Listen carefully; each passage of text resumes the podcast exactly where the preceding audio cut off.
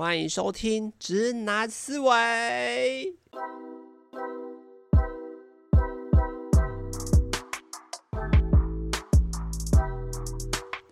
Hello，大家好，我是主持人阿谦，欢迎回来到我们的节目哦。现在有点精神，因为刚睡醒，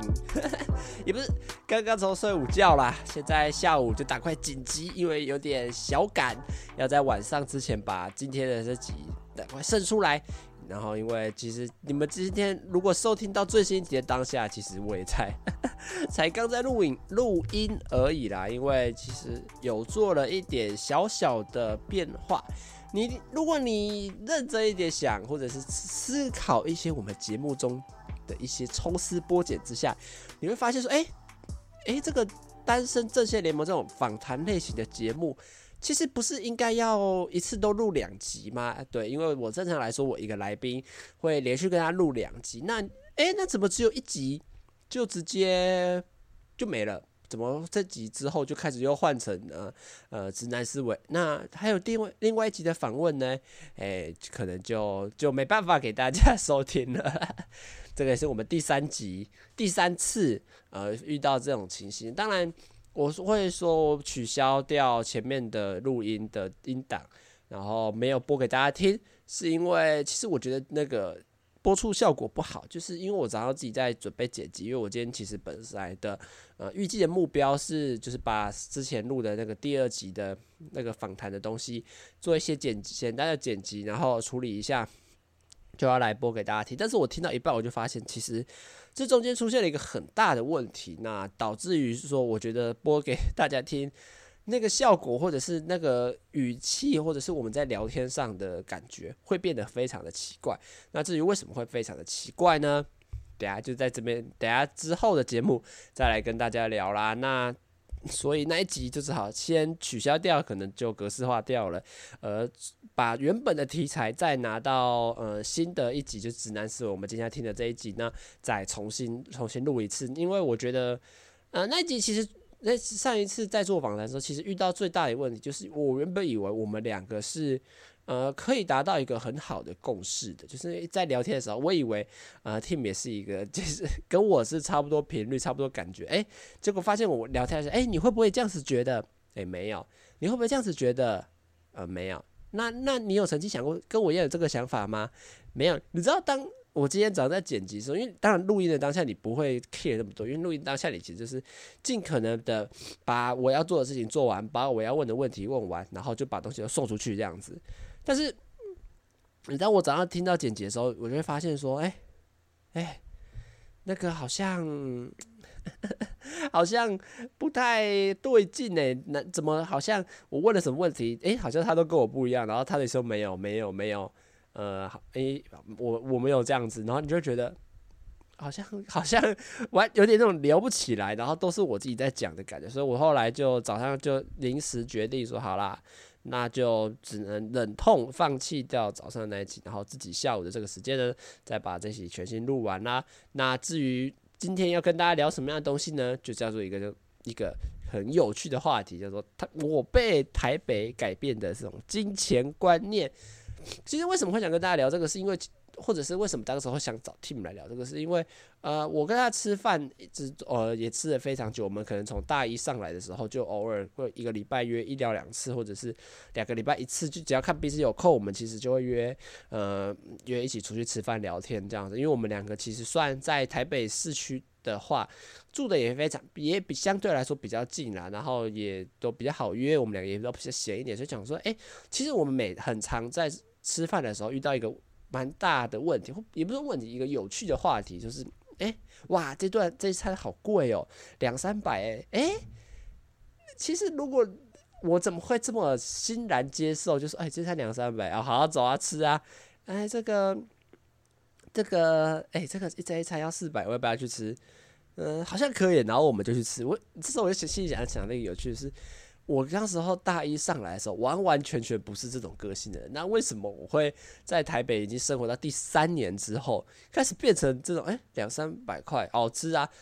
好没有问题啊，而不而会跟我大一这边唯唯诺诺的拒绝别人，这是一个很很很有趣的一个化学效应这样子啦，就一个很大的差距。那就想说，哎、那我就把这节题目设定在这个，就是我被台北所影响啦。那那时候。如果你要说他最早，我们就会从大一上来开始聊嘛。那大一上来的时候呢，其实我自己本身是没没有打工的。那我就是跟我爸给用我爸妈给我的生活费，一个月就是八千元，然后再过我在台北读书的生活这个样子。那那个时候其实我有一个呃自己有一个小规划，就是我会拿这个八千元嘛，然后我会去除掉。三十天，我们先假设一个月三十天好，然后得到一个一个礼拜可能两百三十三多啊，一诶、不是一天两百三十三元多的一个一天的金钱使用量吧，那你就会开始在这个这一天的两百三十三元之后开始省吃俭用，呃，早餐吃了五十元，好，扣掉五十，晚上吃中午吃这个八十元的便当，扣掉八十啊，晚上只剩一百多元的扣打，那晚上就只能吃这数字底下的。呃，一些那个餐点这样不能吃超过，因为如果你只要吃超过，你就会影响到明天的预算，然后你可能明天的预算 就会被你因此减少之后，就开始有点挖东墙补西墙的倾向。因为我自己本身对钱还是会有一些小小的执着，我会不希望说，比如说我到月底的时候哈，没会没有钱，我自己是不希望会遇到这种状况的，所以我那个时候就其实每天都会算说，诶，今天到底花了多少钱，然后。诶，以今天的比例，比如说一天，假设我们抓两百五好了。诶，今天是吃多还是吃少？如果吃太多的话，哇哇，这样子只会扣到明后天的比例，或者是接下来这个接下来的这几个礼拜生活的费用，就会从你你今因为你今天吃太多而被扣掉下来。所以那个时候其实就生活在一种蛮斤斤计较，然后蛮呃，这个怎么讲？就是一直很确实很精实。很嗯勉强，对，因我觉得用勉强可以，就是他在他就我就会活在一个哦，好啦，呃，这个太贵，我不要，呃，这个好像还可以接受，呃，这个好像会超出预算，那还是先不要的一种信息。那为什么我想跟大家聊这个？是因为我这时候当时候的前一集有问 Tim 说，诶，你自己会不会是也会有这种诶，拿一个月的生活费来去除说一天大概可以花多少钱的一个人这样？然后他就跟我说不是，我就说啊，其实我也忘记我那时候在录音的当下是怎么跟大家把这段蕊过或蕊过去，或者是直接聊过去，但是你就会觉得啊。他他的想法其实跟我是越是差距蛮大的，呃，跟大家讲一下，Tim 其实他拿生活费算是比我还多的，那所以他一直，而且对他来说，他一直以来的消费行为模式永远都是先花再说。呃，我自己跟他吃饭，从大一开始吃到现在大三，所以他一他的吃饭模式一直都是，只要他想吃，他就会去吃。所以他其实那时候在节目上面有跟我聊到一个有趣的事。他说他前十五天完全不会管他花了多少钱，比如说吃了呃吃了几次拉面，吃了几次这种三百多元的大餐，吃了几四百元多少。他说他自己是完全不会 care 的，但是这个就会导致其实有一个蛮严重的状况，是他每次到月底的时候，他就会没有钱了。就算他每个月拿的生活费比我多，但是他每次到月底永远都会没有钱。所以他其实最常。见的情形就是去跟别人借，这个我已经很习惯。偶尔会，假如说剩五天，他就先跟我垫这样子。那那我就是我他，可是他我相信他他是真的会还我啦，所以我就是他只是想要熬到下个月之前，他有生活费可以继续过活这样。所以他就说他有趣的是，他在前十五天是会乱花钱，然后到了后十五天发现完蛋要没有钱了，所以解决方法就是要么就开始呃才会真正开始做这种金钱上的控制跟。呃，金流上的计算，然后这这不够，他就去跟别人借，所以他，所以他完全跟我完全相反的点就是，我自己是我会希望每个月，呃，从月初到月底，每天都可以活得，我们不要讲那么 讲那么活得下去，那么刻苦，没有就有办法呃生活下去，所以我会每天都去做一定的呃定。定额的一个规划啊，对于 Tim 来说，他就不是，他就是这种啊，有钱就花花买啊，吃东西啊，买键盘啊，然后诶、到月底没钱了，完蛋怎么办？嗯，那就可能开始吃少一点，或者是跟别人借钱。所以那时候跟他聊这个，其实你也知道，你就会发现说，其实完全聊不下去了。这样，那其实这时候可以跟大家分享一个有趣的话题，就是因为我那时候不是以那种一八千元去除以三十天的算法嘛，就会那时候就会遇到一个蛮大的问题。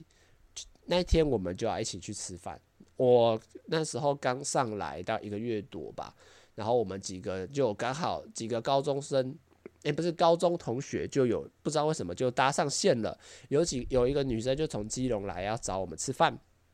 有一个。桃园，那、是桃园吧？桃园的朋友，高中的朋友也说，一刚那一天刚好要来找我们吃饭，所以我们六七个人就刚好就在那一天就一起相约吃饭，然后帮 Team 庆生这样子。那因为那时候我们其实都对附近不熟，然后他们就说：“哎、要不要来去吃这个？吃这个叫什么？那家叫什么寿喜烧店吧？”对。然后那时候我就去看了这个价格，哇，因为他是吃到饱的。一个人要四百多块吧？对，一你没有听错，一个人要四百多块。哎，那个时候你仔细听，刚刚我前面讲的，我一天的扣打只有两百三十三元呢。所以四百多元的费用等于我要两天不能吃东西。就我们不要，我们先用我自己的逻辑去走啦。我们不要用什么啊？你以后下以后以后慢慢省一点就回来啦。不是不是不是。那我那时候的算法就是，我一天就只能花两百三十块，那等四百多元的餐费是等于我两天内都要不吃不喝，然后只能吃这一餐呢？会不会有到这种情形？就是如果你用费用上的的逻辑来算的话，就会遇到这种。所以那个时候其实我是有点在卢，我有点在反对，你知道吗？因为我自己的扣打去用去花费到这个四百块的话，其实就是完全的没有办法去应付。可是那时候大家都觉得好像可以啊，可以啊，走啊，走啊，走啊的时候，就我一个人在那边，好像有点小小意见，我也觉得很难堪。那个难堪点。就会像是大家都说，哎、走啦，没有关系啊，四百块而已，省一省就过去了啦的时候，你心里就会一直在想说，这个四百块对你来说吃一餐会不会太太多了？会不会太夸张了？这样子。那而且那时候其实上一集录完之后，我朋有一个朋友，他就 Tim 嘛，他也跟我说，当天有一个朋友，他其实看我不爽，你知道吗？他就觉得啊，就四百块，为什么我要一直撸？但是我觉得那时候也跟 Tim 讲，其实他也这么觉得，就是啊，每个人其实经济条件不一样啦。那思考的呃的行为模式，或者是花钱的行为模式本来就不一样。虽然当天的结论就是，嗯，我其实有答应他们，就有一起进去吃，但是我我也忘记我接下来到底是。到底是怎么过去？到底是怎么运用我接下来的每一笔钱？然后，然后又一直 有经有还有经济状况的前前提下，呃，生活到月底这样。但我也忘记，只是我比如说，你看这时候的大一的我还很青涩哦，还对这种啊一餐四百块啊太贵了，不行不行，还在那边拒绝。那你接下来你就听我慢慢讲，你就知道这个世界变得多快，我变得。变多狂妄这样子，但是我可以说到另外一个有趣的是，我自己对麦当劳的一个想法。其实麦当劳对我来说，其实从小一直以来都是一个偏呃高单价，我会认为啦高单价的商品。我不知道大家会不会有没有曾经一段时间也是这样子想过，因为可能我国中高中的时候吧，对麦当劳都是一直都是抱持着一种呃吃一顿餐要一百三十块，也可能我高中的时候啦，比如说高中我爸妈。呃，我晚自习的话，我爸妈一给我的扣打可能是八十或者一百好了，所以那个时候对我来说，吃麦当劳一餐要花一百三十元，真的是蛮多的。然后而且有时候也吃不饱，因为呃，对我这个男生来说，要吃在吃麦当劳之后，一个汉堡，呃，薯条，然后一杯可乐，你可能是用可乐勉强去垫那个胃，然后就让自己产生。有这种气泡或者是饮料的饱足感，所以对我来说，呃，吃一百三十元去吃一个麦当劳的汉堡套餐，对我来说是很贵的，你知道吗？第一个吃不太饱，因为你说实在的，你就是在用薯条或者是用饮料去垫肚子，然后一克也要一百三，你就想说一个便当，你吃一个便当八九十块就解决啦，在或者在甚至在台中，可能六七十块的东西你就已经吃得很。满意或者是吃得饱了，为什么你要花一百三十元去吃一个虽然它很美味，可是你吃不太饱的东西呢？我以前一直都会有这个迷失在，所以从高中开始到我升刚升上大学，我其实都会对着麦当劳就哦，哎、麦当劳真的是偏贵，你知道吗？一克要一百三呢。然后有时候又吃不太饱，然后或者是吃不尽兴，你就会觉得啊，好像好像那个满足感或者是那个饱足感没有到非常强。所以我一开一直从大一上来的时候，我都会觉得麦当劳是一个呃很贵的餐点。但是随着时间的一直我 推演，一直推进，那麦当劳很贵吗？以对我现在来说，其实还好诶、欸，我其实。这个中间的转折点一直以来都是我一个很好奇的地方，就是我到底什么时候开始觉得一百升好像还好？就像我最我吃麦当劳，我当然不能说最近吃麦，因为我可能已经两个月没有吃麦当劳，因为如果。因为有在听的话，你看之前前几集我说我在做这个健康饮食嘛，那当然就不太会吃这种油炸类或饮料、含糖可乐、汽水之类的东西啊。我已经两个月没吃，但是后来就吃麦当劳，对我来说就不会是一个很很奢华的选项，很贵的高单价的选项，不会诶、我会觉得还好，一百三可能啊。我觉得有有一个前提是。就比如说这种花钱习惯的改变的前提，就是台北的东西是真的变贵了。台北市的东西，从我大一上到我现在呃大三这两年到第三年时间，其实东西是真的变贵了。就像我觉得最对我来说最影响的，就最应该说最影响、最有印象了。对，讲那个字很像，最有印象的就是我大一的时候上来的时候，我们学校附近有一个卖那个烧腊店。他那个时候便当一份八十块，那时候对我来说，这个便当是很便宜的，是跟其他在这种台北市这种金钱丛林当中，哎、这八十元一个便当，有三个菜，有饭，然后还有肉，然后你在线，你可能还可以打包个汤或红茶去喝，哎、其实八十块就吃得很满足嘞。所以那个时候，其实我大姨非常喜欢这家烧腊店，可是到后来，呃，也不是说没有特别，但是你会发现它涨价涨得蛮凶的。到我今年大三回来的这一年这一刻，它已经从八十块，原本我爱吃的那个烧鸭烧哎烤鸭便当，从八十元已经涨到九十五元，已经涨了整整十五元，已经已经要到一百元的这个范围内。所以其实我觉得最有一部分的影响就是这个这个物价真的是一直都在往上涨，所以你会觉得说，哎，当你发现一个便当是一百元的时候，我就不会特别觉得，哎，这个。这个叫什么？啊，麦当劳的套餐一个一百三，你就不会显得麦当劳套餐特别。我觉得这个是其中一个点。当然，如果你回到比如说台中或中南部来讲，这种物价还是没有像台北飙升这么快的地方，我当然可能还是会觉得麦当劳偏贵，因为你可能用一个六七十元的价格或者是八十元的价格，你可能就可以吃到一个好很不错的便当。只是，但是麦当劳定位还是在一百三，但是在台北市，就像我附近的这些餐厅来讲。哇！你吃一个便当，当你发现要一百多元的时候，或者是接近一百元的时候，你其实就不会显得一百三十元的或者是一百多元的麦当劳套餐是一个偏贵的一个选项啦。那其实到后来就觉得，好像还好哈。之后你知道呢，人就整个狂起来了，用一百三还还还好啊。然后有时候，哎、欸，今天肚子好饿哦，不知道为什么好饿，怎么办？好饿，那就再加点，那你就直接把那个钱再给它吹了去，怎么办？吃汉堡、薯条、喝可乐不饱，吃不饱怎么办？哎、啊，就再加一个麦克鸡块啊，麦克鸡块还有用甜心卡可以送小薯，哇，爽爽吃，爽爽吃，绝对让你吃到吐啊！哎、你从一个，当你觉得一百三十元的麦当劳。套餐是很贵的，直到有一次我已经花了快接近两百元去吃一餐麦当劳，我那个时候心情就是，哎、欸，哎、我从来没有在麦当劳点两百块，为什么我现在已经变得花两百块下去点的这么开心的一个情况了？然后就是还有在之前，我不是也拍了我吃麦当劳一个礼拜吗？哎、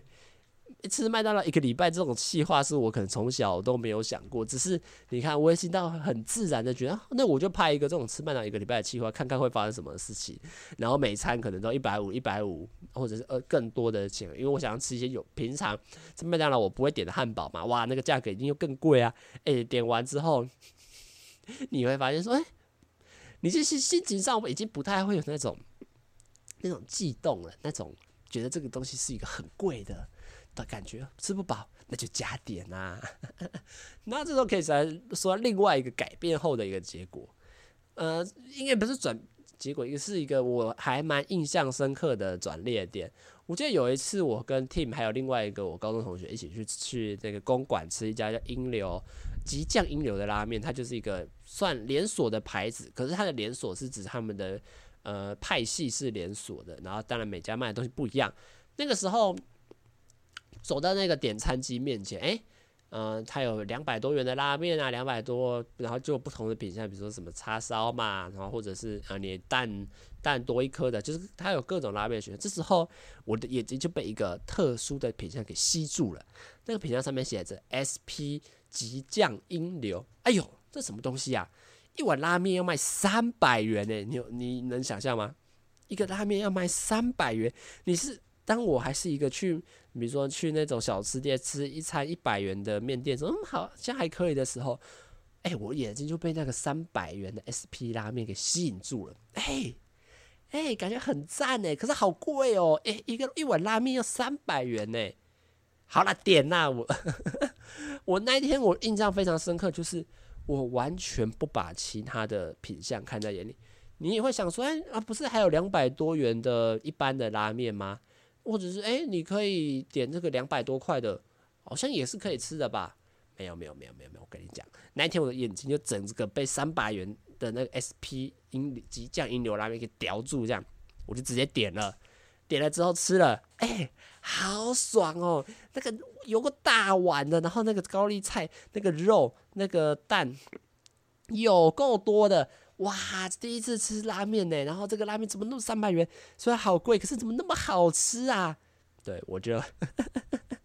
我从此之后哦，你说啊，你一次吃三百元会不会太贵？不会啦，我从此之后永远都是点三百元那一碗，我从来都没有点过更便宜的 真的拉面。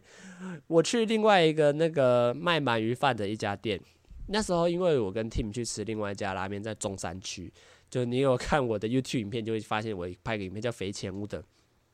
的那个鳗鱼饭的店。然后我们那天原本是要去吃拉面嘛，哎，结果在附近等待后位的时候，就经过一个鳗鱼，哎，这家鳗鱼饭店人好多哦。那我们下次来吃吃看。然后我们下一次就来了，哇，一个鳗鱼饭的那个套，一个不是套餐，单点一份鳗鱼饭，小份的，两百五十元呢，好贵哦。一个鳗鱼饭要两百五十元呢！我第一次去，如果你还有印象，我那支影片里面的话，我那次去点的炸猪排冻，一份好像一百三还是一百四，我点，然后我就看着 Tim 吃鳗鱼，当然当下不会有那种想法，不会有那种啊，我吃很寒酸，不会，就只是我讲，我说我没办法吃到两百五十元的鳗鱼饭便当。那我就吃，我就吃这个一百一百三十元的这种炸猪排冻好了。所以你如果仔细回头 回顾去看我那支影片的话，你会发现说我那一部还在还没有变坏，还没有学坏哦。因为那一天去吃了这个一百三十元炸猪排冻，然后看到 Tim 的那两百五十元奶油，我不会，我当下不是羡慕的心情，而是哎、这个东西真的感觉很好吃。因为可能呢、我在当天第一次去吃，我还感受不到说，哎、这两百五十块的。呃，这个魅力在哪？这鳗鱼饭魅力到底在哪？但是我当我亲眼看到 Tim 很开心的吃着他眼前的那碗鳗鱼饭的时候，我就知道完蛋了，这个是真的超级好吃、超级香的。所以从此之后，那家店成了我爱店之后，我就再也没有吃过炸猪排冻。每次去一定都是叫这个叫什么那个。叫两百五十元的鳗鱼饭，从来就没有，就再也没有叫过其他任何饭了。每次去一定都是鳗鱼饭、串烧、鳗鱼蛋、鳗鱼蛋卷，每次都是这个配配置。每次吃完都是三百五十元起跳，都是花三百五十元离开的气息。你就说，呃，从我们也已经从一个原本一开始还花钱，还是一个怕怕的一个小少年，到现在已经觉得好啦，两百五十元吃啦。吃开心吃，每次去两百五十元吃的一个情况，呃，这时候我就是想跟大家聊一点比较有趣的啦，就是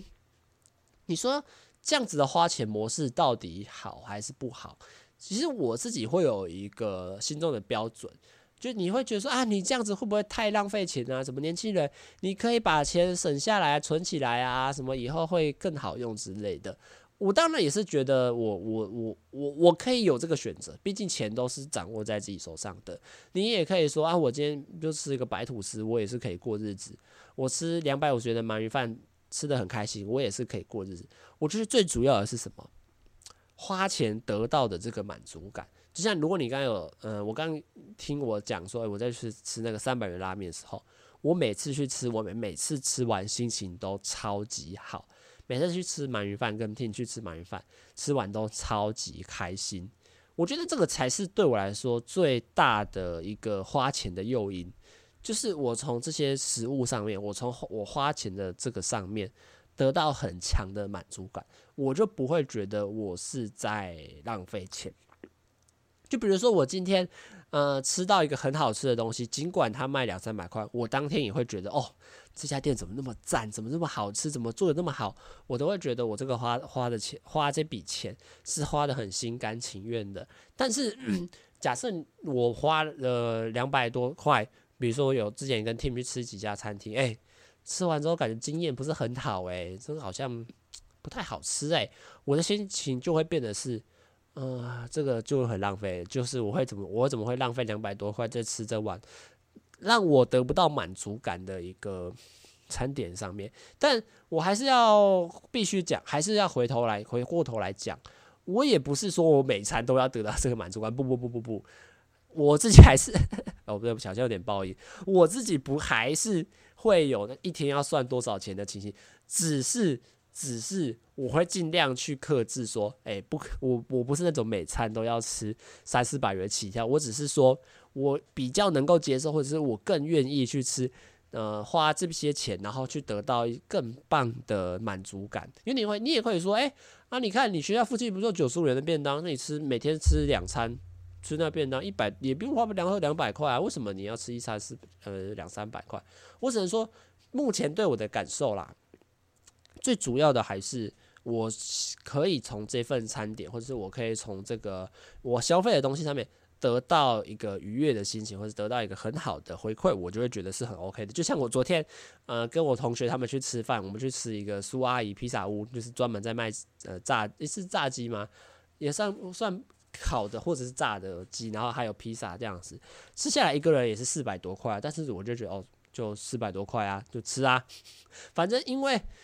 当天披萨很好吃，炸鸡很好吃，而且我买到了一个，呃，我我跟一个跟我朋友很好的聚会，我跟我朋友很好的一个聊天的环境，然后也吃到了很棒的食物，我都觉得，哎，这四百块花下去，哦，我当下是非常开心的，那我就会觉得，哎，这个东花这个这笔钱花下去，会是心满意足的这个样子啦。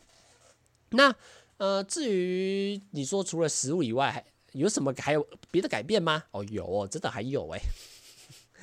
我记得这时候就可以来大家聊买衣服的事情了。我自己从大呃怎么说啊？高中吗？高三毕业那几年吧。高三 什么叫高三毕业那几年？哎呦，高三毕业那年，我有去 Uniqlo 买衣服。哎，那个时候对我来说，我那时候有一件非常想买的衣服，是咸蛋超人的联名款的。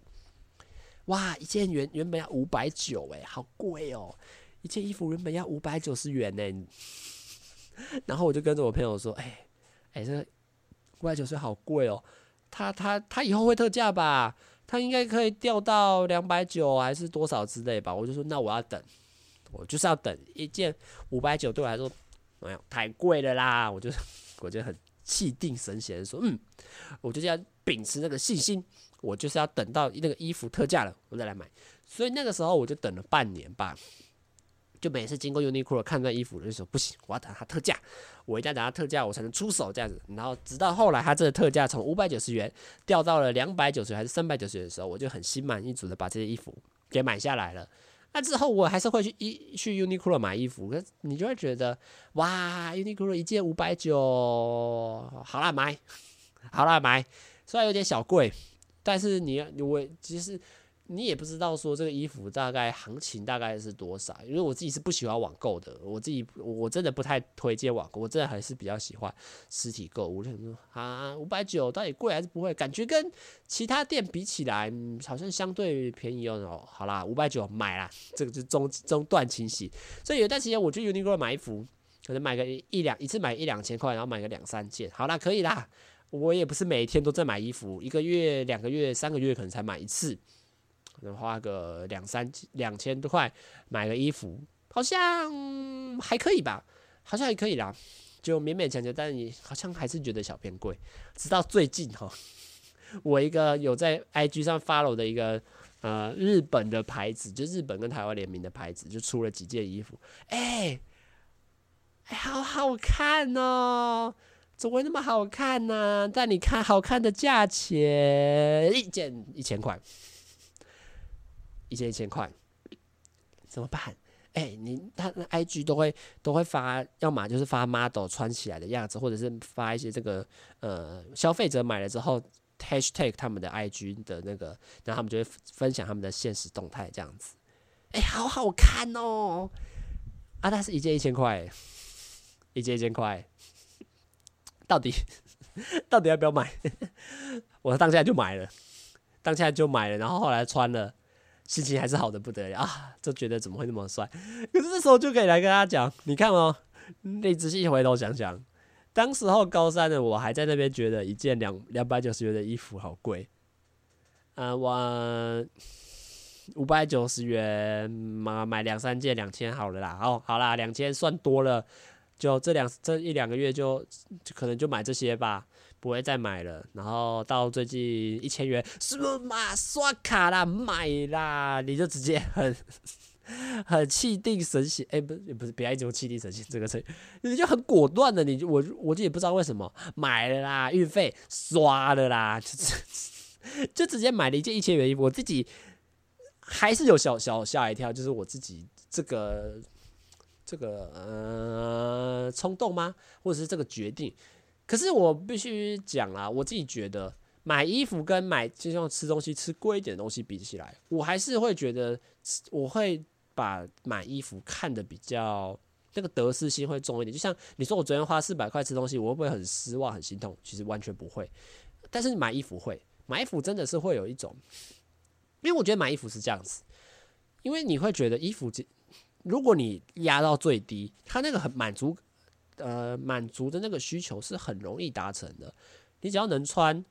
呃，还能看，那你为什么要买新的？我觉得这个是目前这我自己心中还是会有一直有这样的一个坎，就是，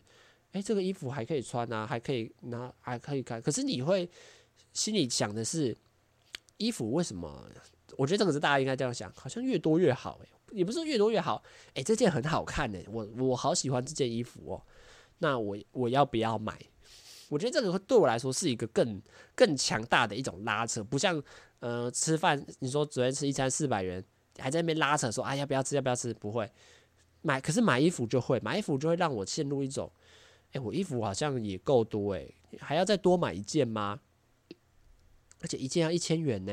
就会那个心中那个天使恶魔之后，就开始出来打架，你知道吗？哎、先哎，洪同学，你你衣你的衣架上面还有还有四四五件衣服哎，你一个礼拜把这衣服穿一次，还也够穿呢。那那你还要买吗？而且这件衣服你还蛮新的，可能一年内才买的，你还要再买新的衣服吗？啊，你的恶心中恶魔就来说，哎、欸、哎、欸，洪同学，洪同学，你这个衣服哈，你这衣服。很帅呢，是你最喜欢七龙珠的联名款呢。哎，你看那个 IG 上面那个照片，拍起来多好看呐！你穿起来一定会跟他们帅，一定会帅的跟他们一样。对，你的心中小恶魔就开始打架。但，但我后来还是有花钱买。但我给我自己的原则就是，尽可能的 把这种欲望拖得越久越好啊！拖得越久越好，是什么意思呢？不要大个大个，不要每个月都来买啦。姑姑买几盖就好，姑姑欢喜几盖就好。不要每个月，不要从此之后都觉得一千元买衣服是一个很合理的事情。对，我希望我达目前做到的事情就是，我不希望让我养成这种花大钱的习惯，不要让我心里心里觉得花一千元买衣服是一个很很 OK 很普通的行为。其实我一直以来花钱都是这样。我不希望让我自己达到一个，呃，觉得花消费上是一个花很多钱是一个很普遍，因为，呃，因为 毕竟啊，钱还是自己在赚。我觉得，呃，那时候可以又来跟大家聊另外一个东西是为什么？刚刚不是说到第一个，我为什么觉得台呃在台北会越来越被金钱影响？其中一部分是说这个，这叫什么？呃，物价上涨的原因吗？其实这时候就可以跟大家聊第二个最，我觉得也是最主要原因就是。当你自己有在赚，我觉得，因为我从大概大一下开始，我就有稳定的打工，然后一直到最近都还有在持续做，所以其实你是会有一定额外的收入，然后如果你加上你爸妈给的一些生活费的话，你其实会过得相当充裕的。可是这个相当充裕的有好有有好有坏，你钱多了，你就会想要把钱花掉，但是你心中还会。会有另外一个拉扯，就是你知道赚钱很辛苦。我觉得这个东西是很妙的，就像呃，我知道赚钱很辛苦，所以我知道我不能把我的钱乱花。可是这个影响都会到另外一个层面，就是我知道赚钱很辛苦，所以我花的每一笔钱我都要花得很值得。这个我觉得都是一些连带下来的结果啦。当然，你说我自己有在赚之后，呃，钱有没有花得比较好卖？这个是一定有的，因为你的你在安排每个月的生活扣打上面，一定又会变得更充裕，而且你会觉得啊，我就还有钱呐，啊，我还有在工作，那应该还花的还可以。我觉得这个就是一个，这也是其中一个很大的原因，影响我慢慢的觉得，比如说吃四百块一餐是很 OK，吃两三百元是一餐 OK 的一个行为，就是我自己有在赚了，我相信呃，我觉得这样的花费是合理的，那我觉得 OK 啦，那我就很愿意去花这个钱。哦，去吃这去吃这一餐这样，所以，嗯、我觉得打工真的是有差别。从呃，我没有工作那一个月这样子算，就说一个今天花了多少钱的情情情形，到后来有在赚钱之后，你会发现说，哎，钱其实真的是得来不易，然后。要我自己也会尽量花得很小心，然后也会尽可能去知道说，我这个月每一笔钱的流向，呃，到底都跑到哪里去？我觉得这个真的是给我一个很很大的帮助。我觉得自己有在赚之后，毕竟可以知道，毕应该说，第一个是你可以知道钱真的很重要，就是有可能你爸妈给你的钱，也都是你爸妈很辛苦赚的。那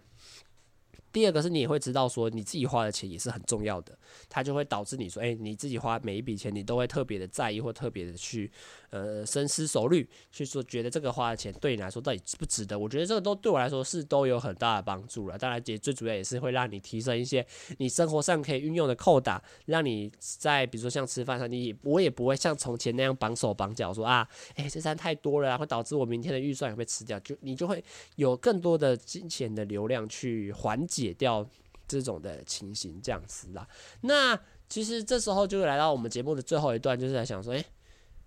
因为我目前还是有跟爸妈拿生活费嘛，但我当然我觉得每个人都还是会希望说可以脱离掉，就是尽量不要让造成爸妈的负担嘛。毕竟你自己都已经是一个呃法定的成年人了，你应该有自己的能哎哦不好意思的能力跟义务去长去那个支撑到自己嘛。那就可以来跟大家聊聊，说我有两我卖 team 的情形啦。其实我觉得 team 的情形 也是我一直平常生活很想要跟他聊的一些东西啊，就是他其实一个月过得是非常充裕的。如果以现在来论的话，他的生活费会是我一个月的两倍。可是他其实